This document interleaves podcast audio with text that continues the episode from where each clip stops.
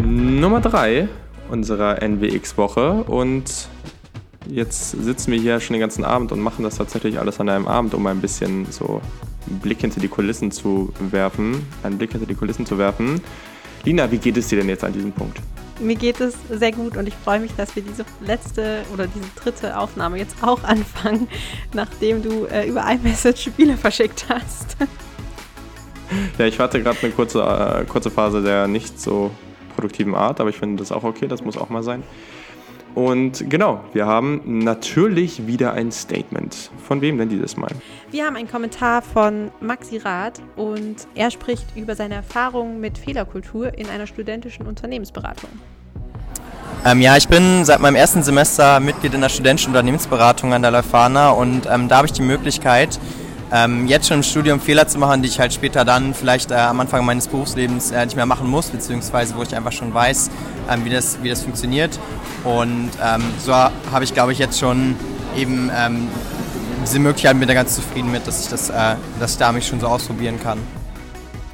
So, vielen Dank an Maximilian. Das war auf jeden Fall sehr, sehr interessant. Und äh, auch nochmal ein neuer Einblick, eine Perspektive, die wir vorhin so noch nicht hatten. Ja, Lina, was denkst du denn dazu? Ich finde es super interessant. Wir beide waren ja auch in der Studenteninitiative und ich habe da tatsächlich sehr, sehr oft das Feedback bekommen, dass das etwas ist, was die Leute sehr wertschätzen, dass man eben die Möglichkeit hat, Fehler zu machen. Und ich finde, es zeigt so ein bisschen, wie relevant es tatsächlich einfach auch ist für die Arbeitswelt. Weil wenn die Leute denken, jetzt hier in der studentischen Initiative ist es was, was ich sehr wertschätze, was ich sehr wichtig finde, bedeutet das ja auch, dass es ähm, später im Arbeitsumfeld was ist, was wichtig ist und was vielleicht noch nicht zu 100% gegeben ist. Ja, bei uns wurde das immer so wunderschön ausgedrückt und es wurde immer gesagt, ja, man hat die Freedom to fail. Aber das stimmt halt tatsächlich, weil man im Endeffekt ja an Sachen arbeitet, die teilweise auch, äh, wie ich finde, dann auch relevant sind. Ähm, ich meine, wenn du in der studentischen Initiative bzw. Unternehmensberatung bist oder eben wie bei uns, bei uns sind auch Leute ins Ausland gegangen und wenn wir da wirklich was verhauen hätten, dann, dann hätten die das auch nicht so cool gefunden. Daher hat man da ja schon irgendwo eine Verantwortung, aber nichtsdestotrotz ist es jetzt eben nicht so, dass da Millionen von Euro hinterstecken und man da wirklich was massiv verhauen kann. Meistens kann man das wirklich wieder gut machen auf irgendeine Art und Weise. Und daher ist es eine ganz gute Mischung aus, du hast schon Verantwortung, du machst schon was, wo du selber für, ein, für gerade stehen musst und, und was cool ist, aber jetzt doch nicht so schlimm und so. Ja, vor allem auch nicht so, dass du am Ende jetzt irgendwie ein Zeugnis bekommst oder rausfliegen kannst. Also du kannst vielleicht auch rausfliegen, wenn du wirklich sehr, sehr viel Scheiße baust, natürlich. Aber ja, dann ist es nicht so, dass deine ganze Karriere oder, oder wirklich das einen großen Impact auf deine Karriere hat, sondern du lernst da halt einfach extrem draus. Und das ist wirklich was, würde ich schon vielen Leuten empfehlen, sowas mal zu machen. Ja, und generell war einfach so sehr viel Akzeptanz auch dafür da und hatte sehr viele Möglichkeiten darüber auch zu sprechen, wenn man das Gefühl hat, man hat einen Fehler gemacht oder irgendwas lief nicht so gut und hat dann eigentlich auch immer direkt Hilfe bekommen, beziehungsweise Feedback, wie es besser laufen könnte. Mhm. Wie hast du denn das Gefühl, ist es so in Unternehmen, wie war das in deinen Praktikas? Konntest du da Fehler machen oder war es eher so, dass du das Gefühl hattest, nee, du musst versuchen, alles direkt perfekt zu machen? Naja, das, ich glaube, das hat das ist eine Mischung aus dem Umfeld, in dem man sich da befindet und wo man die Erwartung, die man selber an sich hat oder wie man selber dieses Umfeld für sich erstmal aufbaut, in der, in, fast im Vorhinein. Also wenn man da reingeht und sich einen extremen Druck aufbaut, dann können die Leute auch, glaube ich, relativ entspannt sein, aber du nimmst es trotzdem erstmal für dich so wahr, okay, ich muss jetzt hier richtig liefern. Das kann dann vielleicht ein bisschen lockernd wirken, ein bisschen entspannt wirken, wenn das Umfeld cool ist, aber trotzdem machst du dir so einen großen Druck. Das war jetzt bei mir nicht zwingend so, aber deswegen, ja, also es wurde auch mal angesprochen, dass das total okay ist, wenn man jetzt mal einen Fehler macht oder das wurde auch niemand, hat nie auf den Deckel bekommen, großartig, also überhaupt nicht, wenn man mal einen Fehler gemacht hat und ja, also ich muss aber auch sagen, dass ich jetzt bis jetzt nicht so richtig diesen elementaren Fehler gemacht habe an so einer Stelle. Und das ist vielleicht auch nochmal was, wenn man sowas erlebt. Das war aber wirklich auch was, ja, in der studentischen Initiative, da habe ich schon eher mal Dinge auch gemacht, die dann vielleicht einfach mal nicht geklappt haben oder wo man gesagt hat, okay, im Nachhinein war das jetzt vielleicht nicht so die richtige Entscheidung. Und es gibt aber eben die Möglichkeit, dass man da wieder rauskommt. Und das ist vielleicht auch was, was man für die Zukunft daraus mitnehmen kann, weil zwar in der Initiative im Studium ist es eben so, ja, du, du machst nichts, du, du versaust nichts langfristig, es ist nicht so, als ob das jetzt so einen riesen Impact hat, aber dieses Mindset daraus zu nehmen, okay, egal was ich jetzt gerade gemacht habe, ich kann jetzt trotzdem irgendwie anpacken und, und kollaborativ im, im Team-Effort jetzt da noch was Gutes draus machen oder das wieder rumreißen, das brauchst du im, im, im, Unternehmen doch genauso, weil das ist ja genau das, egal wie scheiße jetzt was gelaufen ist, am Ende muss, wird ja trotzdem daran gearbeitet, dass man es wieder hinbekommt. Und wenn man sich da jetzt die ganze Zeit nur ankackt und, und ja, negative, negative Aussagen macht, das, das hilft keinem. Das, und das kannst du auf alles beziehen. Das war bei mir, ich habe viel Handball gespielt, so, es gibt immer die Leute, du hast immer Phasen, wo du nichts triffst, wo du, wo das Team wirklich abgrundtief sp schlecht spielt. Und dann gibt es ganz viele Leute, die sich dann nicht im Griff haben und die dann halt einfach nur alle anmachen. Und das bringt niemanden was. Das ist das Allerschlimmste, weil dadurch wird es nur noch schlimmer und es ist niemandem damit geholfen, anstatt einfach zu sagen, okay, ähm, erstens konstruktiv zu sein, das und das können wir jetzt tun, um besser zu sein, lösungsorientiert ist dabei, glaube ich, auch wie immer der allerwichtigste Aspekt. Aber dann auch einfach positiv zu sein und zu sagen, ey, Mist, doof, dass der jetzt daneben gegangen ist, mach weiter, nächster sitzt, glaub an dich. Und das, das ist was, was du in jedem Umfeld brauchst. Und daher ja, ich glaube, das sind einfach äh, Sachen, die man so früh auch mitnehmen kann. Weil das wäre jetzt nämlich meine Frage gewesen. Viele machen es, gerade bei uns in Lüneburg waren halt sehr viele an studentischen, in studentischen Initiativen, aber es ja, gibt ja unterschiedliche Wege, um sich Erfahrung zu holen. Viele machen, das sind jetzt in SHK-Stellen oder sowas, einfach nur Aushilfen, ein Werkstudent im Praktikum. Ist das für dich wirklich gleichzusetzen? Was jetzt auch in deiner Erfahrung, hättest du gesagt, du hättest das ein oder andere lieber nochmal gemacht, was du vielleicht nicht mitgenommen hast? Wie siehst du diese Aufstellung von den verschiedenen Möglichkeiten, die man da hat? Also ich bin wirklich total beeindruckt, wie viele Möglichkeiten man tatsächlich an der Leuphana hat. Und wenn ich jetzt so zurückblicke und auch mit anderen Leuten rede, die was anderes gemacht haben, denke ich mir immer so, ah, das hätte ich schon auch gerne mal mitgenommen, beziehungsweise das hätte ich auch gerne ausprobiert. Gleichzeitig bin ich super froh, dass ich so lange bei Isaac dabei war und so lange wirklich auch geguckt habe, so zum einen die Entwicklung mitbekommen habe und zum anderen auch so das Gefühl hatte, durch diese Zeit, die man dabei war, hatte man auch die Möglichkeit tatsächlich wirklich was zu beeinflussen und ja, so das Ganze so ein bisschen mitzushapen. Und das war auch sehr, sehr wertvoll. Deswegen, klar, würde ich auch gerne noch andere Erfahrungen machen und wenn ich einen Master mache, mal schauen, vielleicht gucke ich mir nochmal eine andere Initiative an oder mache nochmal einen Werkstudentenjob oder schaue, was es sonst noch so gibt. Aber jetzt zurückblickend bin ich eigentlich sehr zufrieden mit dem, was ich so bei ISAC erlebt habe und was ich da auch so mitnehmen konnte und wie ich mich auch weiterentwickeln konnte dadurch. Ja, ich glaube, der erste Takeaway dabei ist ganz klar, egal was du machst, es liegt einfach an dir, was du daraus machst aus deinen Möglichkeiten. Also da ist es erstmal egal, ob du jetzt in der SHK-Stelle bist oder ob du im Praktikum bist oder in einer Initiative. Ich glaube aber trotzdem, wenn du jetzt, vor allem bei frühen Praktika, bei frühen Werkstudentenstellen, wenn du irgendwie im dritten Semester bist und da schon reingehst, ich meine, viele sind da irgendwie 20, teilweise sogar noch jünger.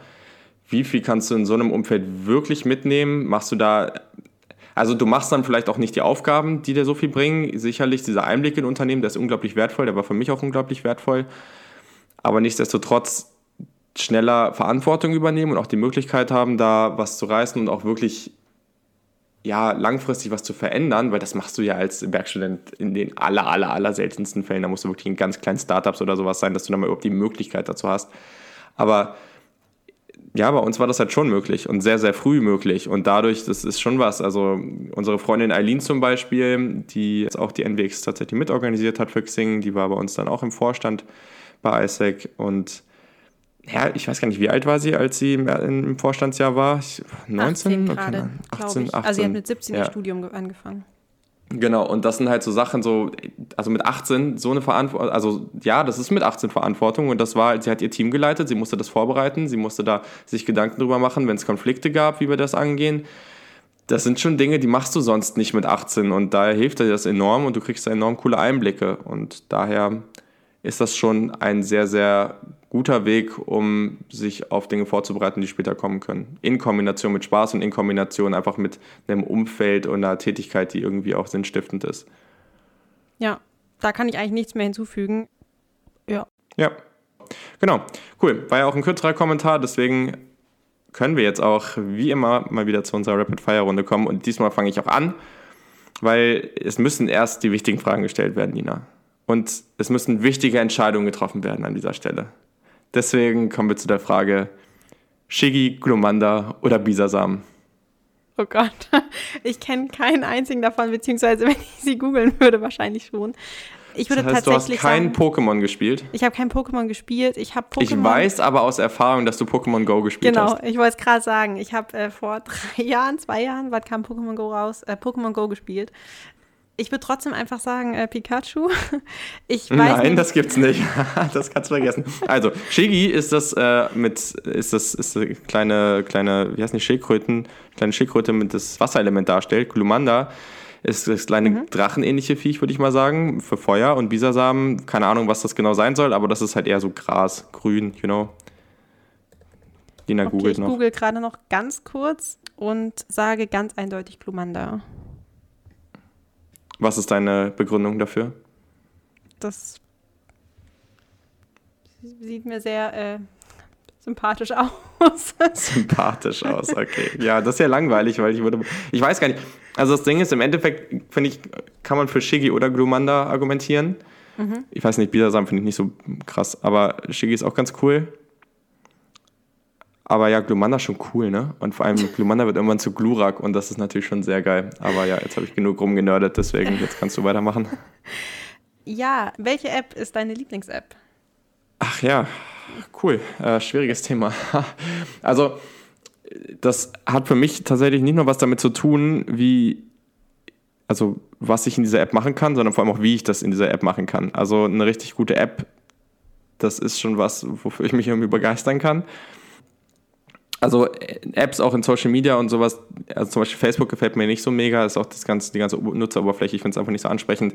Instagram und Twitter machen tatsächlich einen sehr guten, sehr guten Job, also auch gerade so bei Twitter, weil es in der App eben die Möglichkeit gibt, was es beim Desktop nicht gibt, einfach direkt mit einem Klick Accounts zu wechseln, was eben relevant ist, wenn man mehrere Accounts hat, wie wir es auf jeden Fall haben. Und Deswegen finde ich das sehr cool, aber eine App, die ich jetzt einfach mal nennen würde, ist Slack, weil Slack, seitdem ich es kenne, einfach ein unglaublich geiles Tool ist. Es funktioniert äh, auf Desktop, mobil, überall einfach super und ja, Slack, ich, ich liebe Slack und ich freue mich jedes Mal, wenn ich Slack irgendwo nutzen kann und daher ist es diese wundervolle App.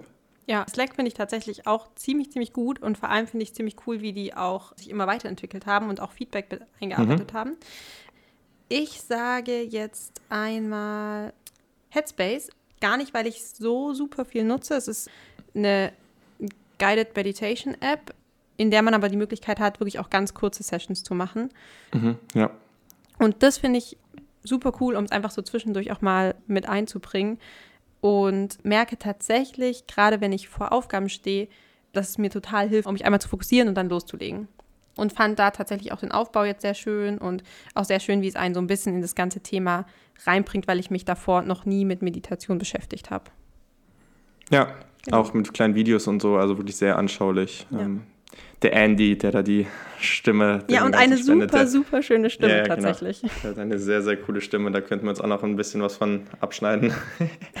und, und genau, nee, also es ist auf jeden Fall wirklich eine sehr coole App, würde auch meine, also auf jeden Fall in meine Top 10, wenn ich in meine Top 5 komme. Daher kann ich das sehr nachvollziehen. Sehr gut, dann war es das auch wieder für diese Ausgabe. Ich erspare euch jetzt mal, wo ihr uns finden könnt, weil auf Social Media könnt ihr uns überall nicht finden und auch da, wo ihr höchstwahrscheinlich eure Podcasts hört.